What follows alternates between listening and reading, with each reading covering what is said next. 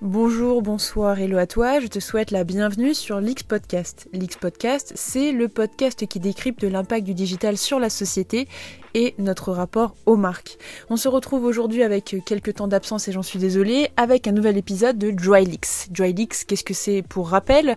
C'est notre format qui permet chaque jour d'avoir des conseils pour développer, nourrir notre esprit critique pour voir le monde autrement, ou du moins notre regard critique. Et aujourd'hui, on se retrouve avec du coup un nouvel épisode épisode qui sera dédié à la suite des symboles, des biais cognitifs, des classes sociales, à la force, la symbolique des couleurs.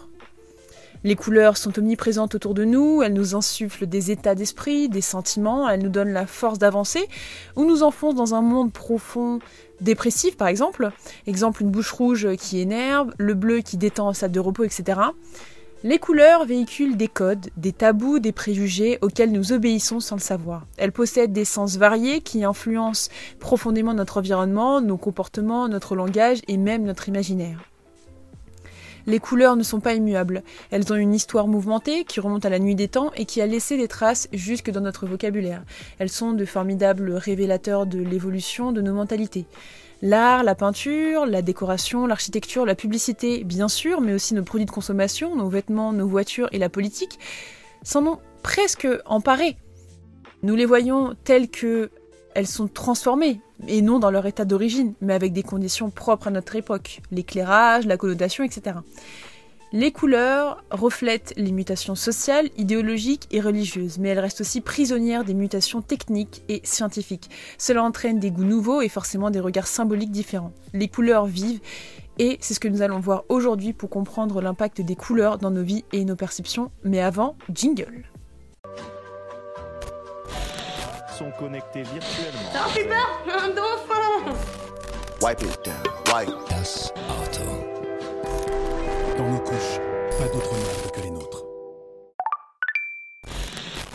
Avant de commencer, deux points. Le premier point, rapide disclaimer. Je préfère le préciser, je suis Nina Rollin, planeur stratégique en agence de communication. Je ne suis pas sociologue, je ne suis pas sémiologue, je ne suis pas experte ni coach de vie. Je pense que c'est important de le préciser. Je base l'ensemble de mes connaissances sur des observations, des expériences de vie, d'autres ouvrages qui seront tous et toutes en description. Second point, pour faciliter un petit peu l'écoute, chaque grande partie sera scindée par ce son et les arguments sous-jacents par ce son. Je le rappelle, toutes les sources sont en description. Concernant mon plan, rapidement on va voir l'importance des couleurs, on va voir la signification des couleurs et enfin des cas pratiques à travers les couleurs dans les logos. C'est parti, bonne écoute. Comme Michel Pastoureau le dit dans son livre le petit livre des couleurs, les couleurs ne sont pas là par hasard. Si nous voyons rouge, rayon jaune, non vert de peur, bleu de colère ou blanc comme un linge, les couleurs ne sont pas anodines. Elles véhiculent des tabous, des préjugés auxquels nous obéissons sans le savoir. Elles possèdent des sens cachés qui influent notre environnement, nos comportements, notre langage et notre imaginaire, comme je le disais dès le départ. C'est intéressant de voir, c'est que euh, au départ, Aristote disait qu'il y avait six couleurs officielles, seulement six. Newton, à travers le spectre des couleurs, a finalement dit qu'il existait sept couleurs officielles. Pour Michel Pastoureau, du coup l'historien médiéviste français, spécialiste de la symbolique et de l'histoire culturelle des couleurs, des emblèmes, de l'héraldique et de l'histoire culturelle des animaux, il y aurait plusieurs levels ou plusieurs euh, types de couleurs. Premièrement, les six couleurs officielles. Bleu, rouge, jaune, vert, noir, blanc, que nous allons décomposer par la suite, ou du moins voir la signification. Dans un deuxième niveau, il y a les demi-couleurs au nom de fleurs et de fruits, qu'il nomme les seconds couteaux en somme, donc le violet, le rose, l'oranger, le gris et le marron, et ensuite l'interminable défilé des nuances, le lilas, le magenta, le sable, l'ivoire, le taupe, etc. Passons maintenant à la signification des couleurs. Commençons par le bleu. Le bleu, la couleur préférée de l'Occident depuis 1890.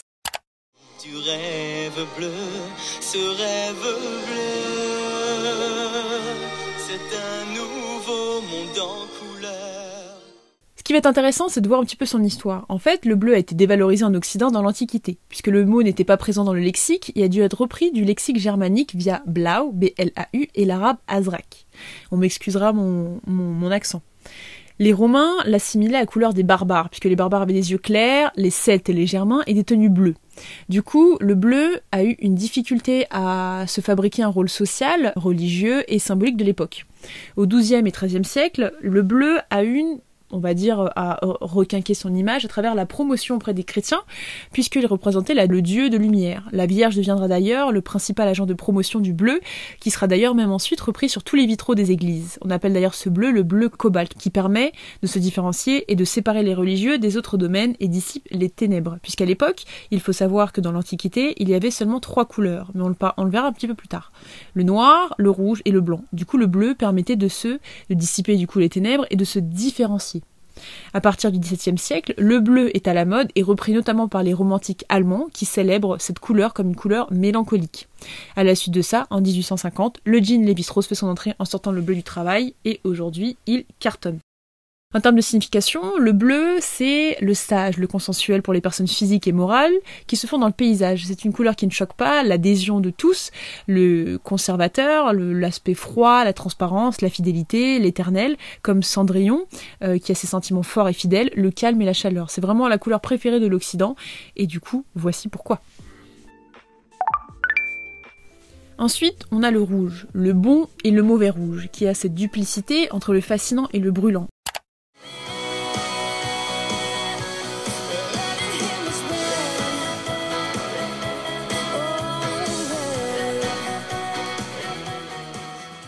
En termes d'histoire. Les pigments rouges ont toujours existé, ou du moins les, pigments, enfin du moins les éléments qui ont permis à, réaliser le rouge depuis moins 35 000 ans dans l'art paléolithique. Il fait partie des trois couleurs chromatiques, donc celles que je vous disais dans l'Antiquité, donc le rouge, le noir et le blanc, le rouge étant considéré comme la seule couleur digne, le blanc comme incolore et le noir comme sale. Il y a une espèce de suprématie du coup du rouge euh, sur tout l'Occident, puisque la chimie du rouge était précoce et efficace et surtout euh, disponible, puisqu'elle était réalisée à partir d'oxyde de fer. Le rouge du coup était attribué au pouvoir, à la religion, à la guerre, du coup au feu et au sang. Le sang notamment versé pour le Christ, notamment durant le XIVe siècle par les religieux, qui avant étaient habillés en blanc et du coup se sont habillés en rouge à partir du XVIe siècle, il y a eu l'inversion des connotations des couleurs, avec l'apparition du bleu. Le bleu était avant euh, lié à la Vierge au féminin et le rouge au masculin au pouvoir. Maintenant, ça s'est vraiment inversé, donc le rouge à la féminité et le bleu directement au pouvoir. Donc c'est pour ça qu'il y a eu en, une mise en place de la robe de mariée rouge jusqu'au XIXe siècle, qui a été le symbole de la richesse, puisque le rouge a été, été euh, repris par, par tous les riches hein, euh, pour les paysans, du coup, et qui symbolisait le divin, le péché de la chair, et notamment le voile rouge que les prostituées avaient. En 1789, le drapeau rouge de la Révolution en marche était le symbole du teint de sang des martyrs, donc c'était vraiment une couleur un petit peu révolutionnaire de la guerre, du, du pouvoir. Et plus tard, la Russie soviétique en 1919 et la Chine en 1949, sur l'aspect communiste, reprennent la couleur et son rapport à la lutte par le sang, puis la signalisation routière, bien plus tard, qui vient pour interdire et prévenir d'un danger. En termes de signification, il y en a deux comme on le disait, cette duplicité qui est très présente. On a d'un côté l'érotisme, la passion, l'amour, la vie, et de l'autre côté la fête, Noël, le luxe, le spectacle, les opéras, l'amour, la guerre, le sang, etc. Le danger notamment. Le jaune, l'optimisme.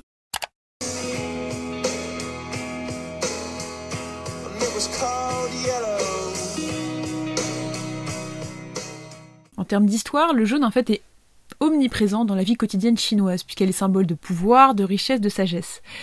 En Occident, c'est totalement l'inverse, puisque la couleur est détestée, puisque c'est une couleur qui se dit concurrente euh, de manière déloyale à l'or, au Moyen Âge notamment.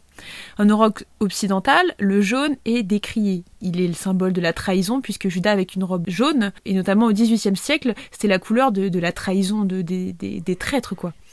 Dans le XXe siècle, la couleur or devient vulgaire, puisque c'est en lien avec la haine moraliste des protestants envers les bijoux.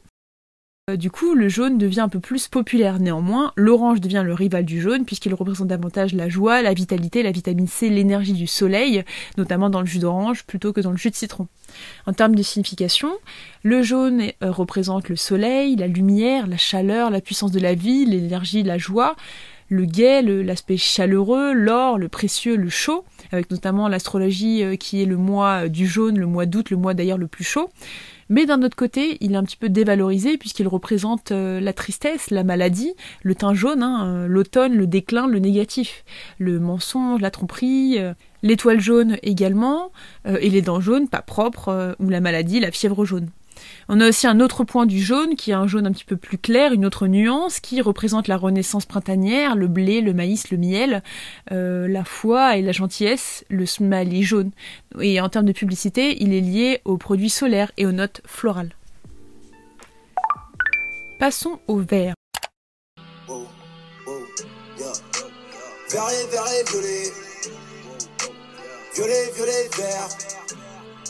Vert. Le vert est une couleur qui mène un double jeu, puisque c'est une couleur chimiquement instable, qui n'est pas du tout compliquée à produire, hein, puisque c'est à partir de, des feuilles par exemple, mais c'est une couleur instable. On peut avoir du vert clair, du vert foncé. Elle est liée à partir de 1863 au premier billet de dollar. Donc du coup, elle est assimilée à la banque, à la finance. C'est marrant parce que l'argent n'est pas censé avoir d'odeur, mais elle a une couleur. À partir du spectre de Newton, qu'on disait au- auparavant, c'est qu'on arrive à comprendre que le jaune plus le bleu permet d'avoir le vert. Du coup, ça permet un petit peu de le démocratiser. Du coup, au XVIIIe siècle, le vert fait référence à la relation de la végétation. On a cette notion des quatre éléments avec le mot veridis en latin énergie. D'ailleurs, ce qui est intéressant, c'est que le vert est une couleur emblématique du monde musulman, puisque euh, Mahomet utilise le mot, enfin utilisait le mot verdoyant pour euh, l'aspect euh, ou qualifier des oasis, des paradis, etc. Ensuite, le vert a été repris chez les romantiques en 19e siècle, puisque le vert représente les plantes, les plantes la science, et la science la technique, la pharmacie, ou du moins la vie. Plus tard, ça sera repris, donc à partir euh, fin 19e, fin, fin 20e siècle, pardon, euh, par l'écologie, puisque c'est le symbole de la végétation. Notons aussi qu'en 1800, la signalétique des bateaux euh, utilisait le vert pour dire que c'était ok comparé au rouge. Rouge est égal danger. En termes de signification, du coup, euh, le vert, c'est tout ce qui bouge, c'est ce qui varie, c'est le hasard, le jeu, le destin, la chance. Rapport avec euh, l'argent ou par exemple les cours de tennis. On a également le vert qui représente c'est donc cette chance, cette malchance, l'infortune, mais l'amour trompeur, l'immaturité, par exemple le fruit vert, cette bizarrerie, l'homme, le petit homme vert, les émeraudes qui se vendent moins, etc. D'un autre côté, le vert est aussi preuve d'un côté un petit peu plus hygiénique avec le blanc, aussi cette gratuité, le numéro vert, le couleur de la liberté, de la transgression, etc. Il faut savoir pour la petite information que le vert est la deuxième couleur préférée après le bleu. On a le blanc. Je m'en irai dormir dans le paradis blanc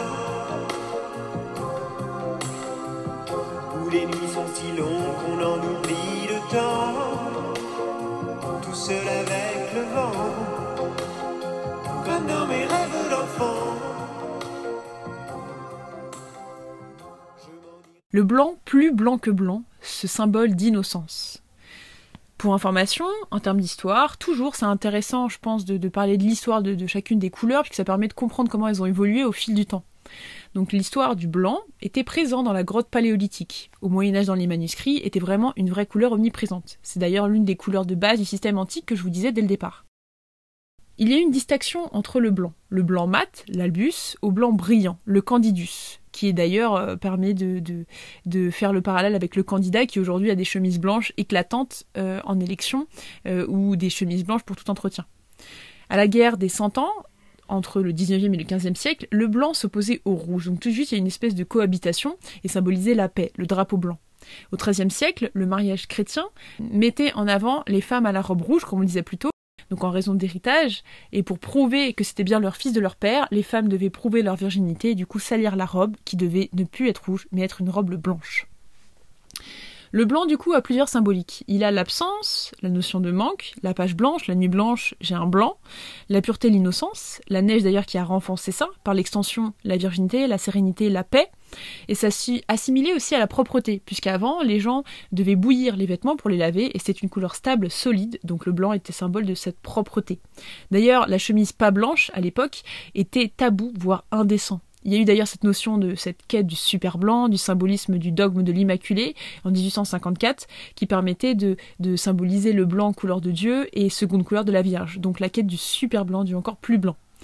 Également une autre signification, c'est que le blanc éveille le désir sur une peau féminine, euh, évoque également la lumière, l'origine du monde, mais également la mort, la sagesse, les cheveux blancs, les fantômes. Donc c'est vraiment différentes significations. Et enfin, dernière couleur, on a le noir qui représente le deuil et l'élégance.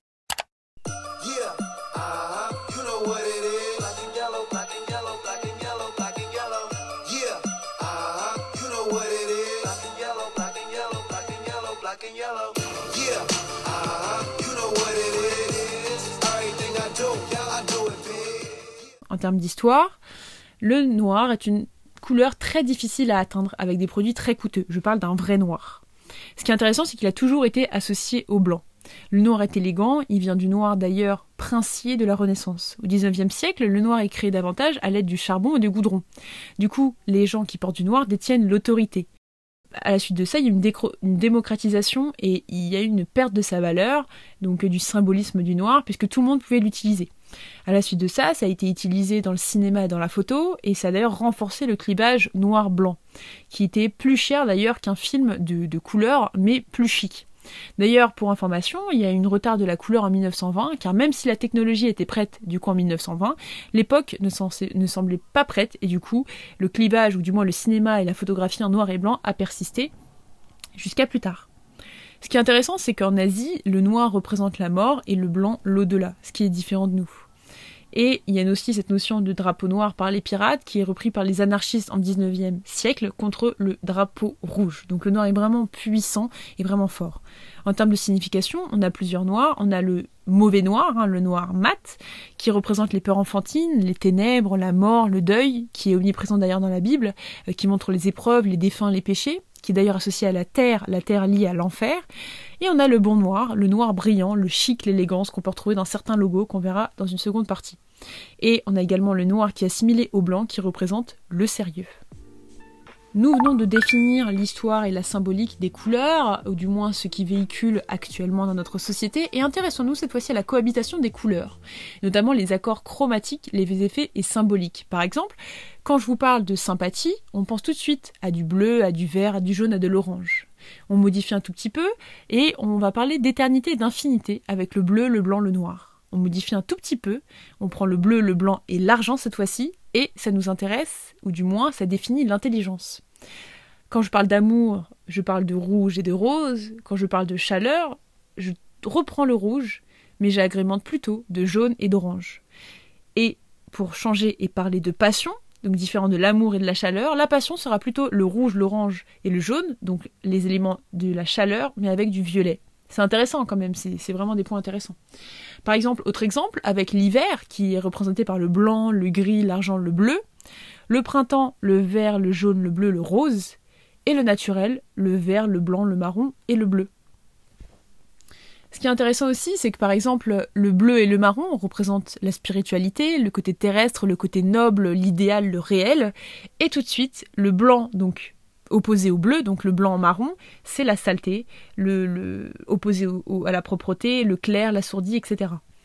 Par exemple, un des deux derniers exemples, c'est que le rouge et le bleu, c'est une espèce de, distinction euh, qui représente l'actif, le passif, le chaud, le froid, le corporel, le spirituel. Si on a deux couleurs qui semblent familières mais qui sont totalement différents, le noir et le rose, ça représente plutôt le fort, la faiblesse, le grossier, le tendre, le dur, le mou, l'insensible, le sensible et le grand et le petit. Dernier exemple qui sera peut-être plus intéressant pour vous, c'est que le bleu et le blanc sont le symbole de la vérité, le surgelé, les accords frappés, le ciel, etc. Si on change, on garde le blanc et on change le bleu par le vert, tout de suite, ça donne le sentiment de produit frais et de commencement. Cas pratique, les logos.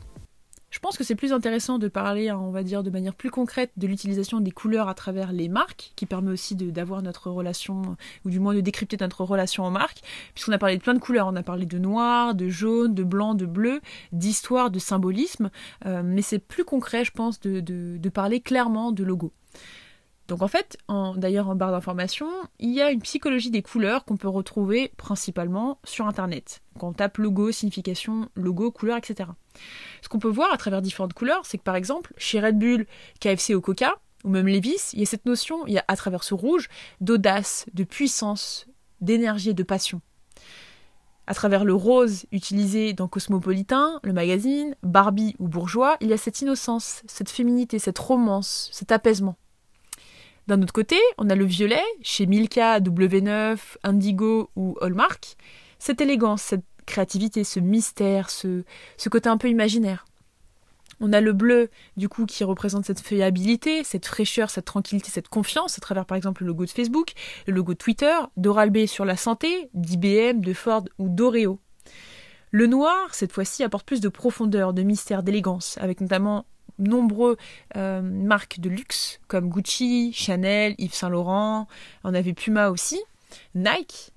Du côté du marron, on a ce côté un petit peu plus naturel, de réconfort, de d'alimentation, avec euh, Cornetto, les M&M's, Jeff de Bruges, euh, etc.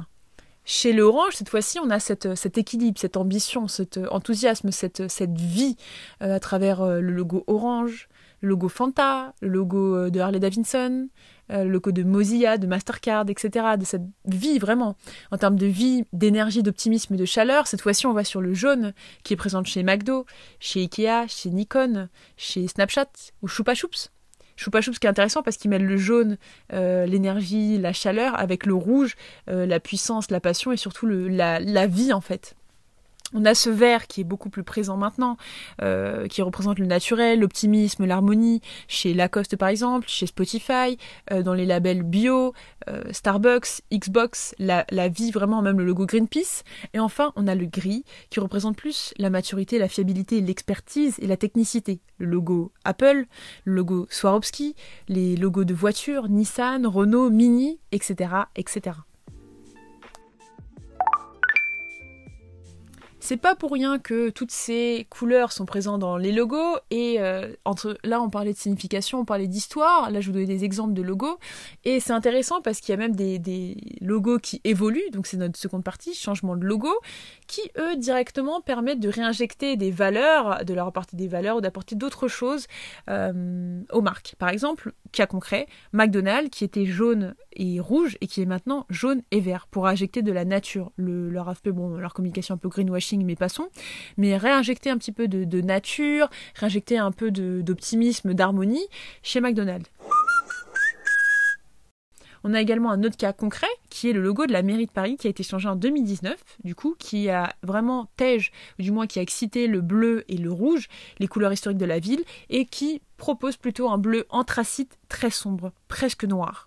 C'est un choix qui est un peu euh, étonnant, qui est un petit peu triste, mais qui, je pense, permet de euh, mettre de côté l'ancienne identité euh, bleu, blanc, rouge de la mairie de Paris, etc., mais de valoriser la mairie de Paris, non pas comme mairie de Paris, mais comme ville de Paris, voire Paris simplement. Du coup, toute l'identité, tout le territoire autour de Paris, le côté un peu chic de Paris. C'est-à-dire un bleu anthracite, très, très simple, très chic, euh, qui se suffit à lui-même, sur du blanc, simplement.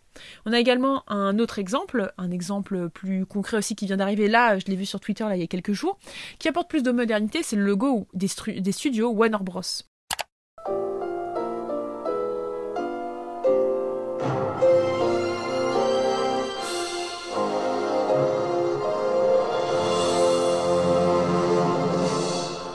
Ils avaient un bleu, un peu, euh, un peu turquoise et un jaune, euh, un jaune plutôt doré à 89%, qui ont totalement changé par un bleu tout uniforme. Ils ont aussi changé le logo, hein, qui est un petit peu en flaticone, hein, c'est-à-dire plus en, dessin, et avec un bleu euh, d'entreprise, un bleu divertissant, qui est moins fantastique, mais qui va plus vers la notion de, ou du moins le territoire du gaming et de l'e-sport. Il dit ça, ils ont changé ce logo-là selon les articles parce que c'est plus simple à décliner par rapport à tous leurs univers. hein. Mais moi, je trouve que ça, hum, ça, réduit un petit peu le, fantastique euh, qu'il pouvait y avoir, euh, qu'il pouvait y avoir derrière le Warner Bros Picture, le côté euh, or, doré, reflétait vraiment les, épées, reflétait vraiment le, Moyen Âge, reflétait vraiment le, la quête des héros. Et là, on est plutôt sur quelque chose de plus virtuel. C'est la fin de cet épisode. Je crois qu'on a dépassé les 10 minutes et j'en suis désolée. C'est vraiment pour mon, retour.